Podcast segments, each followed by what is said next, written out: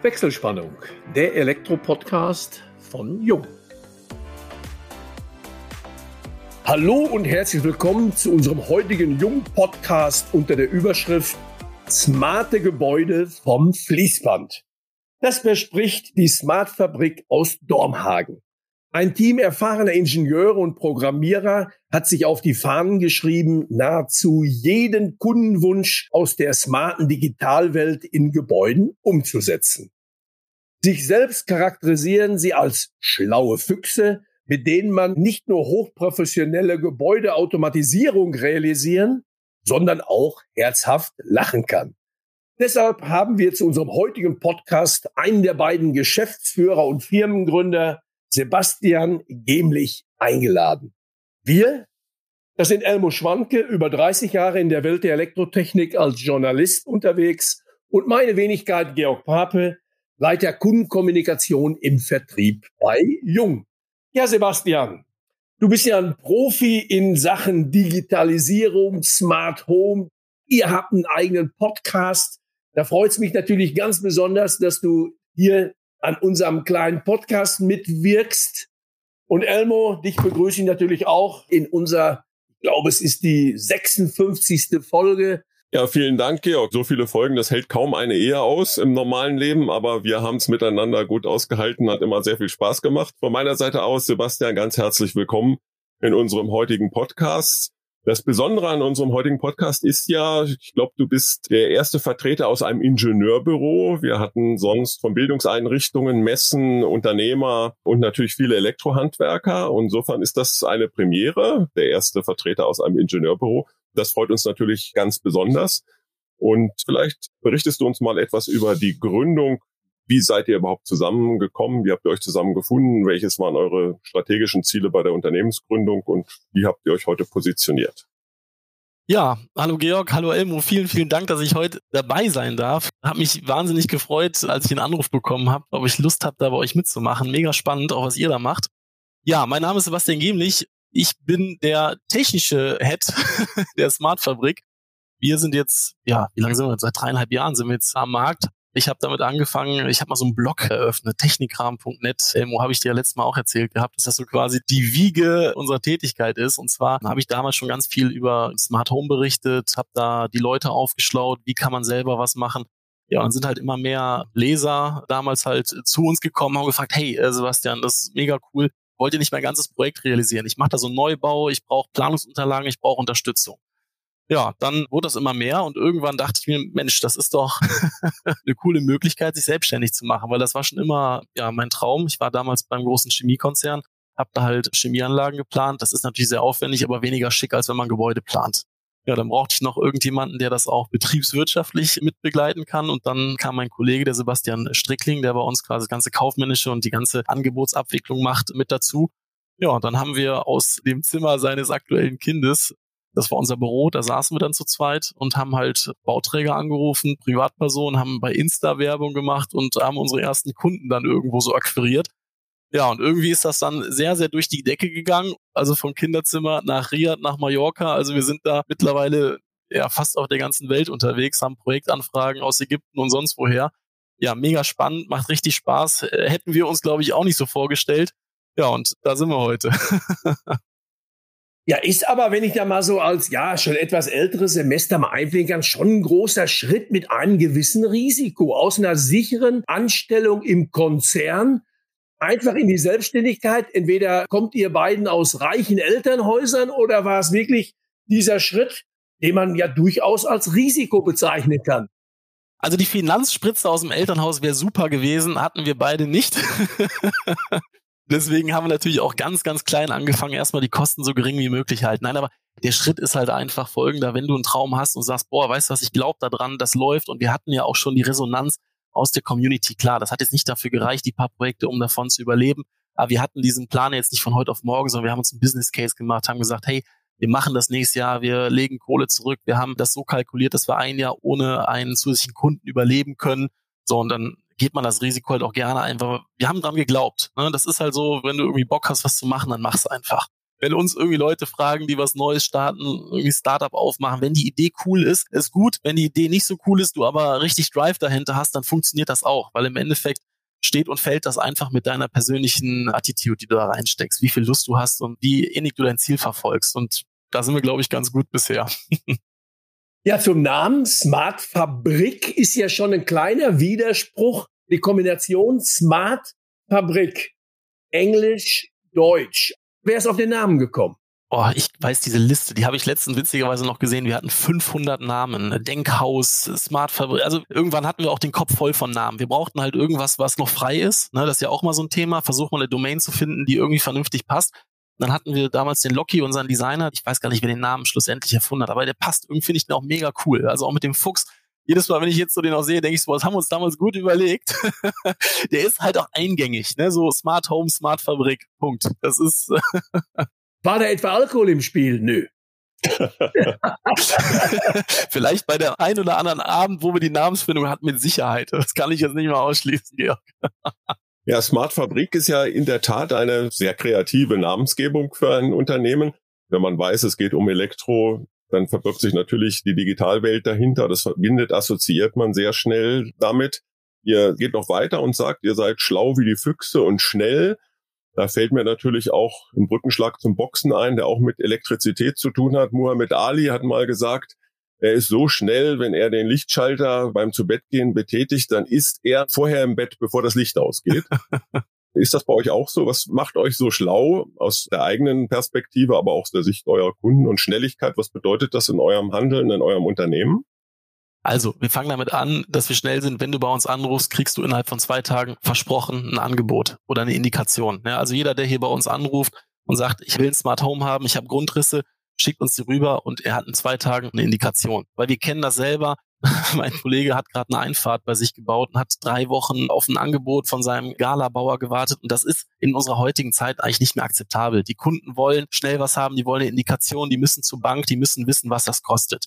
Und das ist so unser erster Step. Wenn wir dir was zusagen, dann halten wir unser Wort. Ja, auch wenn du uns fragst, was kostet ein Smart Home? Ja klar, was kostet ein Auto? Gib uns ein paar mehr Infos und wir können dir aber ganz genau sagen, was heißt ganz genau, wir können dir eine Indikation geben, in welche Richtung das geht. Wir machen sehr viel über Standards. Das heißt, wir fragen Kunden gar nicht, was willst du haben? Erzähl uns, wo die Steckdose sein soll, wo der Schalter sein soll, sondern unsere Idee ist dahinter. Wir haben letztes Jahr über 70 Häuser smart gemacht. Wir wissen mittlerweile, was funktioniert, was nicht funktioniert. Wie ist der Woman Acceptance Faktor? Ne, weil meistens rufen natürlich die Männer bei uns an und vergessen so ein bisschen, dass die Frau das Haus auch nachher cool finden muss so riesen Tasterbatterien an der Wand, das ist nicht mehr zeitgemäß, das machen wir nicht. Und wir gehen die Sache halt ein bisschen anders an. Wir versuchen, das Haus wirklich modern zu gestalten. So ein Beratungsgespräch läuft bei uns auch mit sehr viel Witz halt ab. Das ist ja auch das, was, was uns dann da auszeichnet. Wir bringen unser Wissen insoweit ein, dass wir einfach aus der Erfahrung gucken, was funktioniert. Wir probieren Sachen aus, reden mit den Kunden drüber gucken, dass wir für alle Standards finden. Ja, wenn wir Schaltschränke planen, wir planen nicht alles von neu, sondern wir haben Vorlagen, gucken, dass wir sehr viel reproduzieren können, dass wir dadurch natürlich auch die Kosten bei den Kunden gering halten. Ja, also wir machen nicht jedes Mal ein neues Fass auf und fangen quasi komplett an, dein Haus neu zu engineieren, sondern wir greifen halt auf sehr viele Standards zurück, gucken, dass wir da natürlich dann auch, ich sage das Maximum für den besten Preis rausholen können. Ne? Und deswegen Fabrik, das ist so ein bisschen dieses Reproduzieren an der Stelle. Aber das heißt nicht, dass es natürlich nicht komplett hoch individuell sein kann. ja, wird's ja gerade auch bei der Klientel, da sind ja schnell mal Elektroinstallationen von fünf, ich gehe davon aus, auch sechsstellig und mehr. Ja, ganz locker. Ja. Auf dem Papier und ihr seid als Ingenieurbüro eben für die Planung, aber denke ich auch für einen Teil der Ausführung dann verantwortlich. Ihr geht doch, so wie ich das auf eurer Homepage in den Videos gesehen habe, dann auch in die ja, ich sag mal, Endoptimierung in die Gebäude selber rein und passt das eine oder andere noch an. Genau, das ist richtig. Also man muss dazu sagen, wir haben als Smartfabrik gestartet und jetzt musst du dir so vorstellen, Georg, jetzt ruft bei uns jemand an, der sagt, ich will eine, ich sag mal, eine Wohnung automatisieren. Ja, 50 Quadratmeter, hat sich in Köln eine Wohnung gekauft oder wird gerade neu gebaut und es ruft dann auf einmal jemand an, der sagt, ich baue gerade eine Villa auf Mallorca für 15 Millionen. So, das war unser letzter Schritt, wo wir so ein bisschen so eine Trennung reinbringen können, weil das ist halt einfach so, du kannst beide Kunden an der Stelle nicht gleich bedienen. So, deswegen haben wir da zwei Unternehmen draus gemacht. Es gibt einmal die Smart Kram, mit der wir von der Stange Smart Home möglichst kosteneffizient planen. Das heißt, es gibt ein ganz klar abgestecktes Planungspaket. Der Kunde weiß, ich will eine Elektroplanung, er bucht die online. kriegt eine komplette Bemusterung, kriegt Standardplanungsunterlagen, er hat ein gewisses äh, Spektrum von Tastern, die er sich aussuchen kann und kriegt so wirklich für einen unschlagbaren Preis ein Smart Home. Aber er hat jetzt nicht die Möglichkeit, tausendmal mit uns zu telefonieren, weil es kostet natürlich alles Geld. Wir können nicht kostenlos arbeiten, von daher versuchen wir das mit Smartkram gerade für, ich sag mal, das rein Mittelhaus so günstig wie möglich zu halten. Bei der Smartfabrik ist es so, dass wir hoch individuelle Projekte umsetzen. Sprich, wir haben jetzt auch einen Kunden, der sagt, ich will ein Weinregal haben im KUKA-Roboter. Ja, da kann ich dann mit dem Roboterarm fährt dann und holt die Weinflaschen raus. Oder eine Drehscheibe, wo das Auto draufsteht zum Einparken. Hochkomplexe Lichtszenarien. Also wir machen da 3D-Lichtberechnung. Also das ist halt Smart Fabrik. Ne? Also Smart Fabrik ist wirklich so hoch individuell, wo du sagst, ja, da kann auch mal ein Haus 250.000 Euro nur an der Planung inklusive dann geschätzter KNX-Installationskosten sein. Ne? Das ist keine Seltenheit mittlerweile. Also sozialer Wohnungsbau sieht ja anders aus. Ihr seid selber aber auch noch in der Lage, gewisse, ich sag mal, Umprogrammierung vorzunehmen. Weil Klar. ich würde mal behaupten, gerade bei so einem 15, 20 Millionen Projekt, da kann man viel planen. Da wird auch alles notiert, aber irgendwo möchte der Bauherr am Ende dann doch noch irgendwo eine andere Funktion, einen anderen Zeitverzug, was auch immer haben. Und ich glaube auch, da ist in dem Moment, wo er einzieht, auch noch nicht alles endgültig parametriert und programmiert. Genau, also unser Ansatz ist immer, wir fertigen den Schaltschrank, parametrieren den vor, sprich alle Basic-Funktionen sind da. Ja, du drückst einen Taster, Licht geht an. So, und dann sagen wir dem Kunden, zieh doch bitte erstmal ein. Ja, erleb das Haus, stell deine Möbel rein, guck, wie bewegst du dich im Haus. So, und dann fangen wir an zu sagen, wir legen Lichtszenen fest. Die haben wir vorher auch schon parametriert, schalten die eventuell noch nicht frei, um Anpassungen zu machen. Aber gerade bei größeren Projekten, wenn wir jetzt nach Mallorca oder Riyadh, wo wir jetzt letztens waren, denken, da sind wir natürlich vor Ort. So ein Haus kannst du nicht aus der Ferne in Betrieb nehmen. Das funktioniert nicht, weil dafür sind auch einfach zu viele Eventualitäten, Fallstricke, Details, auf die du achten musst. Mess mal Präsenzmelder vernünftig ein. Ja? Wie gesagt, Lichtszenen müssen adaptiert werden. Jetzt hast du zwar vom Lichtplaner eine riesen Vorgabeliste bekommen, das Licht auf 20 Prozent, das auf 15 Prozent, hier bitte die Stehlampe an in der Lichtszene. Das musst du vor Ort aber auch sehen und fühlen. Und vor allem der Kunde muss das sehen und fühlen. Und dann wird ein Schuh draus. Das heißt, wir sind bei größeren Projekten, bei der Inbetriebnahme immer mit vor Ort. Sebastian, du hattest es ja gesagt, ihr habt das gesplittet, also einmal das kleinere Objekt und dann eben Smart Fabrik für die luxuriösen, für die großen Objekte erfahrungsgemäß nach so kurzer Zeit, das ist wie in Architekturbüros, am Anfang wird man wahrscheinlich das Reihenhaus erstmal planen und bis man dann international tätig ist und vielleicht die großen Tower in den Metropolen Europas oder der Welt plant, da vergehen auch manchmal Jahrzehnte, wenn man Unternehmensgeschichten verfolgt. Euch ist das ganz offensichtlich innerhalb kürzester Zeit gelungen, international auf Fuß zu fassen. Wie ist euch das gelungen, in solche Bereiche vorzustoßen? Und vielleicht kommen wir dann auch mal so auf so einige Prestigeobjekte noch zu sprechen, die sicherlich unsere Zuhörerinnen und Zuhörer auch sehr interessieren. Ja, wie ist die Jungfrau zum Kind gekommen? Das ist, das ist wie so vieles im Leben. Manchmal gibt's auch Kommissar Zufall. Ne? Also wir haben natürlich einen sehr starken Internetauftritt. Wir sind sehr stark in Social Media unterwegs, ob es Instagram, Facebook, YouTube ist da machen wir natürlich auch auf uns aufmerksam. Und mit Riyadh, das war tatsächlich echt ein witziger Zufall. Wir wurden angeschrieben von einem Kontaktmann von unserem Kunden, der irgendwie jetzt hier gerade in Düsseldorf wohnte und ein Smart Home Büro suchte, was irgendwie sein Vorhaben plant. Und wir dachten zuerst, wäre Spam, muss man ganz ehrlich sagen. Ne? Wir dachten zuerst, oh, was ist das für eine Mail? Ja, Sebastian, komm, lösch die. So, dann sagte mein Kollege, aber komm, wir rufen da mal an. So, und dann hat das auch ewig gedauert hin und her und das war tatsächlich zu einem Zeitpunkt, das war vier Monate nach unserer Gründung. So, dann hat das ungefähr ein Jahr sich hingezogen, bis wir diesen Auftrag wirklich bekommen haben. Und tatsächlich muss man sagen, wir waren da noch gar nicht so riesen sattelfest, was solche Planungen angeht. Ne? Wir haben viel mit Homatic damals gemacht. Wir waren jetzt noch nicht so die Riesenprofis, was KNX angeht. Riesen DALI-Installation. Also wir haben da 750 DALI-Lampen beziehungsweise einzelne EVGs in Betrieb genommen. Die haben wir damals geplant. Und da hatten wir tatsächlich vielleicht noch gar nicht die Tiefe an Fachwissen, wie wir die heute haben. Ja, aber wir haben es einfach gemacht, weil wir uns gesagt haben, wir trauen uns das, das ist eine Riesenmöglichkeit und natürlich ist es so, wenn uns so ein Kunde so eine Chance gibt, dann ist das ein absoluter Prio A1 Plus Kunde. Ja, also der konnte um Mitternacht anrufen, wenn irgendwas war, wären wir dahin geflogen. Das ist natürlich dann auch unser Selbstverständnis, wenn wir solche Projekte machen. Die Kunden haben meine Handynummer, die rufen mich nachts an. Ich würde gerade bei so einem Kunden jetzt übermorgen in den Flieger steigen nach Riyadh, wenn er ein Problem hat. Ne? Und das, ich glaube, das schätzen unsere Kunden auch an uns, dass obwohl wir jetzt natürlich größer werden und mehr Projekte haben, dass wir immer noch überall persönliche Ansprechpartner sind. Ich glaube, das ist halt ganz wichtig, dass man das gerade in diesem Kundensegment leisten kann. Ne? Ja, und sowas, gerade solche Prestigeobjekte, das kann ja theoretisch ja sogar zum Selbstläufer werden, weil gerade wenn die Prestigeobjekte dann wirklich erfolgreich realisiert werden. Das spricht sich rum und gerade im saudi-arabischen Bereich gibt's dann meistens auch noch jemand, der hat's gesehen, der möchte es ähnlich, größer, weiter. Also habt ihr da nicht manchmal ja Angst, dass euch das alles über den Kopf wächst? Also das Problem ist wirklich, auch das ist mal der Fachkräftemangel, der herrscht vor. Das ist echt ein Riesenthema. Also wir suchen Händering gerade Leute und wir finden kaum welche, weil es einfach tatsächlich der Markt ist leergefegt. Ne? Und das ist natürlich dann auch so eine natürliche Barriere. Man muss natürlich auch dazu sagen, Saudi-Arabien ist weit weg, ist eine sehr andere Kultur. Ich sag mal, Mallorca-Häuser zu bauen ist irgendwie schöner. Das ist halt einfach so. Und man muss halt immer so ein bisschen gucken, wo der Fokus nachher hingeht. Ne? Also wir haben natürlich mega Bock, da weitere Projekte zu machen, haben jetzt auch weitere Anfragen. Aber im Zweifel, wenn wir keine Leute kriegen, müssen wir sowas halt auch ablehnen. Das ist halt dann das Traurige an der Stelle. Ne? ja, also wenn man einen Auftrag annimmt und den dann doch nicht realisieren kann, ist ein bisschen blöde, das ist klar. Aber trotzdem habt ihr den Spruch geprägt, der hat mich dann auch, ja, sogar begeistert. Geht nicht, gibt's nicht, kennen wir schon. Das haben die großen Baumarktketten für sich auf die Fahnen geschrieben. Aber ihr habt geschrieben, geht nicht, wir machen es trotzdem. Also auch da ein gewisser Mut zur Lücke. Ja, ihr kommt ja aus dem Gewerk. Ich bin ja auch gar nicht aus dem Elektrogewerk, mein Kollege auch nicht. Und wir haben viele Sachen einfach mal gemacht. Ja, und dann hieß es immer so, nee, das könnt ihr nicht machen, Jungs, das geht nicht. Das macht man so nicht. Ne, also Thema Großhandel. Ich meine, ihr kennt diese ganzen Thematiken. Das ist ja auch eine sehr, pardon, aber es ist eine sehr eingestaubte Riege, was da bei vielen Betrieben vorherrscht. Und wir sind einfach, ja, mit neuen Ideen. Und das ist dann natürlich, wird man manchmal auch ein bisschen blöd äh, guckt, so, ey, wollt ihr das wirklich machen? Das funktioniert nicht. Ja, und dann ist immer unsere Devise, ja, wenn es keiner gemacht hat, dann beweist das Gegenteil. Im Zweifel machen wir es und gucken einfach mal. Bisher hat es immer ganz gut funktioniert.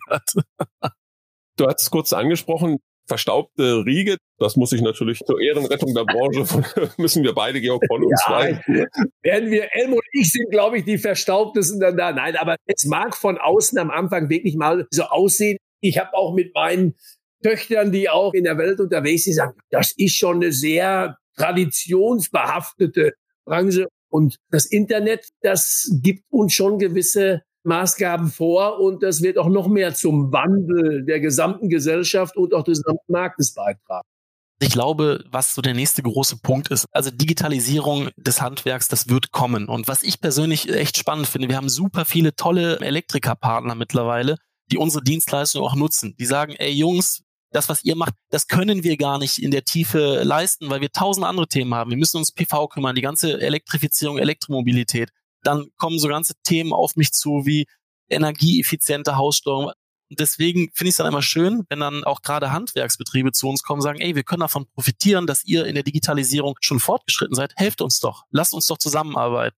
Und das meine ich damit, es gibt nicht nur, das ist immer sehr provokant, ne, wenn ich sage verstaubte Riege, das seid ihr ja auch nicht, aber im Grunde ist es halt ein sehr traditionelles Gewerk und wir versuchen es einfach ein bisschen aufzulockern, aufzubrechen und vor allem zu digitalisieren. Ich glaube, das funktioniert ganz gut an der Stelle. Ne? Ja, ich denke auch zur Ehrenrettung jetzt nochmal unseres Gewerks. muss man einfach sagen, das ist ja Garant für Solidität, sage ich mal, für Wachstum, für Stabilität, für auch für Arbeitsplatzgarantien.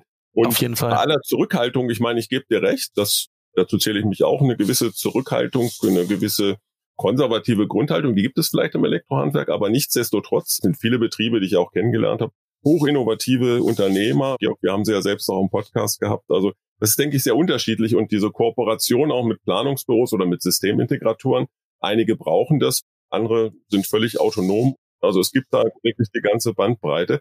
Du hast es ja angesprochen, ihr arbeitet mit Elektrohandwerksbetrieben als ausführendes Gewerk zusammen. Wie verläuft das in der Praxis? Wie kommt ihr mit den Elektrohandwerksbetrieben zusammen? Gibt es dann manchmal auch eine gewisse Konkurrenz, wo jemand sagt, nee, das will ich gar nicht, weil das könnte ich selbst machen? Also zum einen, Konkurrenz gibt es aus unserer Sicht nicht, weil der Markt ist einfach so gigantisch groß. Und ich finde, man kann viel voneinander lernen. Also das ist immer so ein bisschen das, dass gerade diese verstaubtere Betriebe denken, ah, die wollen mir was wegnehmen. Die machen jetzt einen Kunden, den hätte ich auch machen können. So, und dann ist unser Ansatz immer, wenn die das machen können, dann sehr gerne, dann soll der Kunde sich für diese Person entscheiden. Viele Betriebe, die aber dann diese Erkenntnis haben, will einen Kunden was anbieten, was ich gar nicht selber leisten kann. Da treten wir zum Beispiel auch als White-Label-Lösung auf. Ja, dann kauft der Elektriker die Dienstleistung bei uns ein, verkauft die an den Kunden weiter, macht seinen Firmenstempel drauf und sagt, cool, ich habe einen Dienstleister im Hintergrund eingeschaltet und ich kann damit was anbieten, was ich sonst nicht anbieten kann. Also da haben wir sehr viele, die sich auch mega darüber freuen, dass wir das machen. Ne? Grundsätzlich kommen wir mit den Elektrikern dann so zusammen, dass meistens der Bauherr durch den Bauträger oder durch seinen Architekten Elektriker vorgegeben hat. Den kennen wir dann gar nicht. Ne? Und dann ist immer so ein bisschen das Überraschungsei. Wir freuen uns dann immer, wenn wir dann echt auch auf jemanden treffen, der sagt, boah, cool, ich habe mega Lust, mit euch zusammenzuarbeiten, Jungs. Und dann definieren wir die Schnittstelle eigentlich immer so, wir planen, machen die Kabelzuglisten fertig und unsere Idee ist wirklich, dass wir das trennen. Die Kabel werden gelegt. Wir fertigen den Schaltschrank, haben eine ganz klare Schnittstelle, dass die Klemmleiste die einzige Schnittstelle ist, die wir zum Elektriker vom Kunden haben und machen die in Betriebnahme zusammen. Und dann ist auch immer dieses, ja, wer übernimmt die Garantie? Ja, die Garantie übernimmt der, der für seinen Part haftet. Das heißt, unser Schaltschrank wird aufgebaut, der ist geprüft. Wenn die Kabel falsch verlegt sind, falsch dimensioniert sind, wir die falsch geplant haben, ist unser Problem. Wenn der Elektriker die falsch verlegt, liegt die Schuld da. Also das kann man machen. Ne? Also es funktioniert sogar sehr gut. Und aus diesen Kundenprojekten entwickeln sich auch Partnerschaften. Also wir haben mittlerweile ein recht großes Netzwerk in ganz Deutschland. Also wir sitzen ja selber hier zwischen Köln und Düsseldorf. Und wenn ihr jetzt sagt, ich brauche einen Elektriker aus München, boah, da habe ich bestimmt jetzt drei, vier, wo ich sage, boah, die sind echt cool, die würde ich euch empfehlen. Mit denen kann man so ein Projekt richtig gut umsetzen. Und jetzt auch zum Beispiel in Riyadh war das genauso. Da hatten wir so ein bisschen Angst, weil wie gesagt, unser erstes Projekt, wir wissen nicht, wie da gearbeitet wird. Ne, da sind dann teilweise Hilfsarbeiter, die gar nicht vom Fach sind und das kann man auch dann eventuell nicht mit einem deutschen Standard vergleichen, aber selbst da hat das super gut funktioniert. Ne, also wenn die Planungsunterlagen passen, man offen miteinander redet und nicht in seinem Silo denkt, sondern ne, wirklich äh, auch Punkte anspricht, die eventuell kritisch sein könnten, mal gemeinsam Meeting macht, telefoniert, also Leute, denen sprechen, denen wird geholfen. Das ist immer so die Devise. Ne? Nicht einfach machen und dann nachher sich darüber aufregen, dass irgendwas nicht funktioniert. Also da gehen wir sehr, sehr offen um und sind bisher echt tatsächlich sehr gut gefahren damit. Also wie gesagt, selbst in Riyadh mit einer riesen Sprachbarriere, wo man dann irgendwie Google Translate guckt, was bedeutet das jetzt auf Arabisch oder Indisch? Also das funktioniert. Da sind wir echt begeistert von. Es macht richtig Spaß. Habt ihr bei solchen Projekten wie in Riyadh auch mit dem Bauherrn selbst Kontakt oder sind das dann immer nur die Angestellten beziehungsweise auch Dienstleister, die sich darum kümmern? Also die ersten Gespräche, wenn es wirklich um die Konzeptionierung geht, dann ist meist der Bauherr noch mit dabei. Der hat seine Ideen. Dann muss man auch wirklich aufpassen, dass man genau sich notiert, was gewünscht ist. Und dann bei der Umsetzung, gerade in Riyadh, das ist ein sehr, sehr, sehr wohlhabender Geschäftsmann, also nicht Königsfamilie, aber eine Etage darunter, sage ich mal der hat keine Zeit. Also dem brauchst du nicht anrufen. Also wir haben zwar die Nummer von dem, würde ich mich aber gar nicht trauen, weil ne, ich will dem die Zeit nicht klauen, ich weiß, was wir machen. Wir haben fünf Ansprechpartner, die alle irgendwie Ingenieure für Bau, für Elektro, für den Garten, da haben wir eine riesen Liste und mit denen klären wir das. Und wenn wir jetzt bei der Inbetriebnahme beim letzten Mal da waren, dann taucht er mal auf und wenn alles gut läuft, dann schüttelt er ihm die Hand und sagt, Jungs, mega. Und wenn es richtig gut lief, dann kriegt man am nächsten Tag ein neues Projekt. Das ist so unsere Erfahrung an der Stelle. Und über die Konsequenzen, wenn es nicht richtig läuft, wollen wir hier nicht diskutieren. Ja, da hatten wir tatsächlich auch ein bisschen Angst. Nein, ich meine, das ist natürlich auch ein Risiko. Ne? Da fahren wir dahin. Man hat ja äh, die Stories gehört, dass man nicht mehr ausreisen darf. Dann werden die Reisepässe abgenommen. Es gibt immer ein unternehmerisches Risiko, aber wenn du es nicht machst, dann kannst du auch nichts gewinnen. Ne? Also von daher haben wir da schon was gewagt. Wir wussten ja auch, worum wir uns einlassen. Ne? Wir haben den Schaltschrank hier in Deutschland gefertigt. Das waren in Summe fünf Meter laufender Schaltschrank mit ohne Ende Aktorik drin. Ich glaube mittlerweile boah, 18 jungen Dali-Gateways, die da werkeln mit komplexer Viso. Das Ding ist PR-Cargo dahin gekommen, war erst mal drei Wochen im Zoll. Dann hat man sich gefreut, als man den da an der Wand hängen sah und die Kabel angeschlossen sind. Also das macht halt Bock, ne? wenn du siehst, dass das, was du hier geplant hast auf dem Papier vor zwei Jahren, dann hier bei unserem Schaltschrankbauer gebaut hast, was dann da an der Wand hängt und nachher auch wirklich funktioniert und du hast die Visualisierung in der Hand und kannst zeigen, wie du Licht an- und ausschaltest in der ersten Inbetriebnahme. Das ist wirklich so, ist dann so das eigene Baby, was dann fertig ist. Ne? Das heißt, du hast mir die Antwort gerade fast schon gegeben. Die wäre nämlich die Frage von mir gekommen. Also Schaltschrank, Schaltschrankbau. Ihr habt ja sehr viele Partner. Das heißt, das sind die Installateure vor Ort. Sei es auf Mallorca, da werdet ihr nicht jedes Mal den Elektriker hier aus heimischen Gefilden mitnehmen können. Da gehe ich einfach davon aus, dass ihr da Partner habt. Aber auch in Riyadh sind dann eben Fachkräfte vor Ort. Aber der Schaltschrank ist hier gefertigt von einem Schaltschrankbauer eures Vertrauens und ist dann ja nicht unbedingt mit dem Handgepäck, aber ist dann im Grunde versiegelt worden, weil sowas wird ja wahrscheinlich extremst kontrolliert. Boah, das ist aufwendig. Und da geht's noch niemals um die Tüte Drogen, die ich da drunter mische, sondern einfach viele Kabel. Also ich wollte dann nicht unbedingt das Ding irgendwo im Bauch eines Passagierjets transportiert wissen, oder? Also das ist halt wieder genau das, geht nicht, gibt's nicht. Wir haben dann bei unserem Großhandel angefragt, guck mal, könnt ihr uns da helfen? Nee, machen wir nicht, machen wir nicht. Das Saudi-Arabien liefern wir nicht. Ja gut, wir haben das noch nie gemacht. Dann haben wir irgendwann Versender angerufen, dass ja, ihr müsst Zollpapiere haben, das muss so und so verpackt werden. Achtung, Schädling, wurmfrei. Wie gesagt, noch nie gemacht. Ja, aber jemand gefragt, der sich damit auskennt, der sagt, Jungs, ich mache das für euch, gar kein Thema, kostet halt x Euro, ne, ihr ganzen Zolltarifnummern rübergeschickt. Ja, und dann ist das Ding jetzt da. Und das meine ich. Wir wissen es vielleicht gar nicht, wie es funktioniert, aber wir finden für alles eine Lösung. ja, einfach mal losfahren und gucken. Ja, das ist eine gewisse Unbekümmertheit, die auch dazugehört. Ich will das auch nochmal aufgreifen, weil das ja sicher ein bisschen provokant. Elmo hat es ja auch gesagt, verstaubt. Ja, es ist einfach anders. Wir kennen alle die super erfolgreichen Fußballtrainer, Hennes Weißweiler, Udo Lattek. Ja, dann kam so ein Nagelsmann, so ein Tuchel da vorbei und dachte, boah, was will der denn? Der ist ja viel zu jung. Aber es ist einfach ein Wandel und auf jeden Fall spannend. Noch ein Punkt. Ich glaube, das, was du meinst vom Fließband, das ist nämlich auch das, wo du die Geschwindigkeit reinbringen könntest. Und das ist von vielen Elektrobetrieben so diese natürliche Grenze, dass du zu häufig in Projekten dann komplett gefangen bist. Aus, sage ich mal, Kleinigkeiten, dreht sich, dreht Sekunde, fragt tausendmal nach. Und ich glaube, das ist die Stärke, die wir haben, weil wir nicht installieren. Und deswegen brauchen wir auch immer starke Partner an der Hand. Das sage ich auch immer allen Elektrikern, unserem Schaltschrankbauer. Wir sind auf genau diese Partner angewiesen. Sonst könnten wir das gar nicht machen. Deswegen ne, das Thema angestaubt, Konkurrenz gibt es aus unserer Sicht nicht. Aus unserer Sicht gibt es nur partnerschaftliches Zusammen an der Stelle. Ne, das ist ganz wichtig.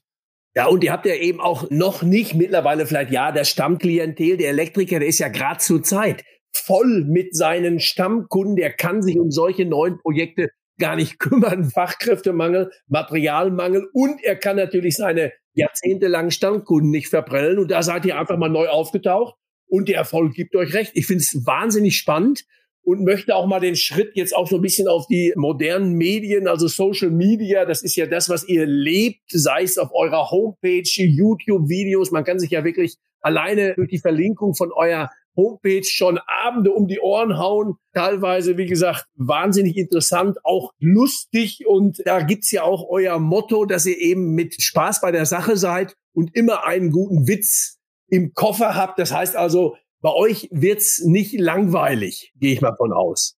Nein, das auf gar keinen Fall. Also auch, ich sag mal, im Kundenbereich, wir haben Detlef Davis, wir haben teilweise Kunden mittlerweile auch aus dem Komiker-Promi-Segment. Das ist halt nicht von der Stange an der Stelle. Ich weiß nicht, wie ihr das seht, aber ich glaube, wir kommen ganz gut sympathisch rüber. Das spiegeln uns zumindest unsere Kunden. Und was ich ja an diesem Gewerk Elektro schade finde, Sanitär hat es geschafft, dass alle Frauen sagen, wow, ich habe eine schicke Badewanne, ich habe einen schicken Wasserhahn und ein schickes Waschbecken. Bei Elektro siehst du es aber nicht. Das ist das Problem. So, bei Elektro siehst du nachher, wenn es fertig ist, dass da ein toller Taster an der Wand ist. Aber was da für eine geile Funktion hinter ist, das sieht man nicht und kann man deswegen nicht gut verkaufen. Und das haben wir uns zur Aufgabe gemacht. Wie kriegen wir das mit Charme und mit Mehrwert, obwohl es so ein langweiliges, verstaubtes Gewerk ist? Wie kriegen wir das vernünftig verkauft um auf einmal in so einem Stellenwert zu haben, jeder sagt, ich gebe für ein teures Waschbecken, weil Badewanne gebe ich extra Geld aus. Aber Elektro, oh, da muss ich sparen. Das ist nicht sexy. Ich gebe dir da recht. Das ist so dieses haben wollen. Das ist halt eben auch ein Badezimmer. Zeigt man lieber wie die Verteilung und den Hausanschlussraum. Aber da sind wir auch dran, Georg. Wir sind gerade an einem richtig schicken Schallschrank dran, weil das ist einfach zu cool, damit um. Hinter dem Schallschrank sitzt dann meistens der Tresor. Der sucht nämlich keine. Ja. Sebastian, wir könnten uns wahrscheinlich noch eine Stunde lang hier im Podcast unterhalten. Unsere Zeit neigt sich aber dem Ende zu. Wir möchten dich aber nicht entlassen, ohne ein bisschen was über dich privat zu erfahren. Als Jungunternehmer mit so weitem Aufgaben- und Arbeitsspektrum ist sicherlich nicht ganz einfach, Freizeit zu finden. Aber gibt es so etwas wie Hobbys? Was treibt dich, wenn du wirklich mal Zeit für dich hast, für die Familie? Also ich habe ja mein Hobby zum Beruf gemacht, da haben wir auch schon drüber gesprochen. Und das Doofe ist, wenn du das machst, hast du kein Hobby mehr. das ist so eigentlich das Schönste, was man erreichen kann, dass man sein Hobby zum Beruf macht. Und das habe ich gemacht. Deswegen ist mein Haupthobby an der Stelle tatsächlich weggefallen, weil das ist halt Smart Home, wir leben das. Ja, was ich tatsächlich gerne noch mache, ist, ich reise gerne, wenn ich die Zeit dazu habe. Und die ist natürlich, wenn ich aufs letzte Jahr gucke, mit, ich glaube, maximal 15 Urlaubstagen, sehr, sehr mau gesät. Aber ich habe mir vorgenommen, dieses Jahr möge Corona uns da nicht negativ in die Karten spielen, nach Indonesien. Meine Frau spricht Indonesisch, die hat da mal ein Jahr gelebt. Die bringt mich dann aus dem, so, du musst jetzt abschalten, wir fahren jetzt auf eine Insel, da gibt's kein Handyempfang. Es gibt immer so was Witziges, wie weit warst du weg, dass du, wenn du schnellstmöglich nach Hause willst, brauchst. Und das ist so, viele Leute sagen, ja, so zwei Tage, wenn ich dann irgendwo auf Hawaii oder sonst wo bin. Und ich habe mal witzigerweise nachgeguckt, das entfernteste, wo ich war, das waren dreieinhalb Tage, wenn ich den schnellsten Weg genommen hätte, um zurückzukommen. Und das war dann meiner Frau sehr wichtig auch an der Stelle, dass ich da einfach mal abschalten kann, weil ich glaube, das ist das Wichtigste, dass man bei all dem Stress auch mal ein bisschen zur Ruhe kommt, Gedanken sammeln kann und vor allem auch neue Ideen irgendwo reifen lässt. Also von daher Urlaub sehr wichtig. Das war ein gutes Schlusswort. Du gibt ja auch Hoffnung für die Nach-Corona-Zeit. Insofern hast du ja auch gar nicht so viel versäumt, weil es geht ja uns allen so. Die Reisemöglichkeiten waren in den letzten zwei Jahren doch sehr eingeschränkt und es hat nicht immer Spaß gemacht, wenn man unterwegs war. Insofern wünschen wir natürlich auch dir mit deinem Unternehmen auch sehr viel Erfolg weiterhin, dass sich deine Hobbyträume und auch die beruflichen, unternehmerischen Träume dann realisieren und du weiter mit dieser Leidenschaft auch deinen Aufgaben nachgehen kannst. Wir sind leider am Ende unseres heutigen Podcasts und schalten damit für heute die Wechselspannung frei. Bedanken uns bei allen Zuhörerinnen und Zuhörern ganz herzlich. Wir hoffen, dass es euch wieder sehr viel Spaß gemacht hat und wenn das so ist, freuen wir uns natürlich über eure Weiterempfehlung. Und falls ihr Fragen haben solltet, beantworten wir euch diese gerne unter kundencenter.jung.de. Wir freuen uns auf euch beim nächsten Wechselspannungstalk, dem Jung Elektro Podcast.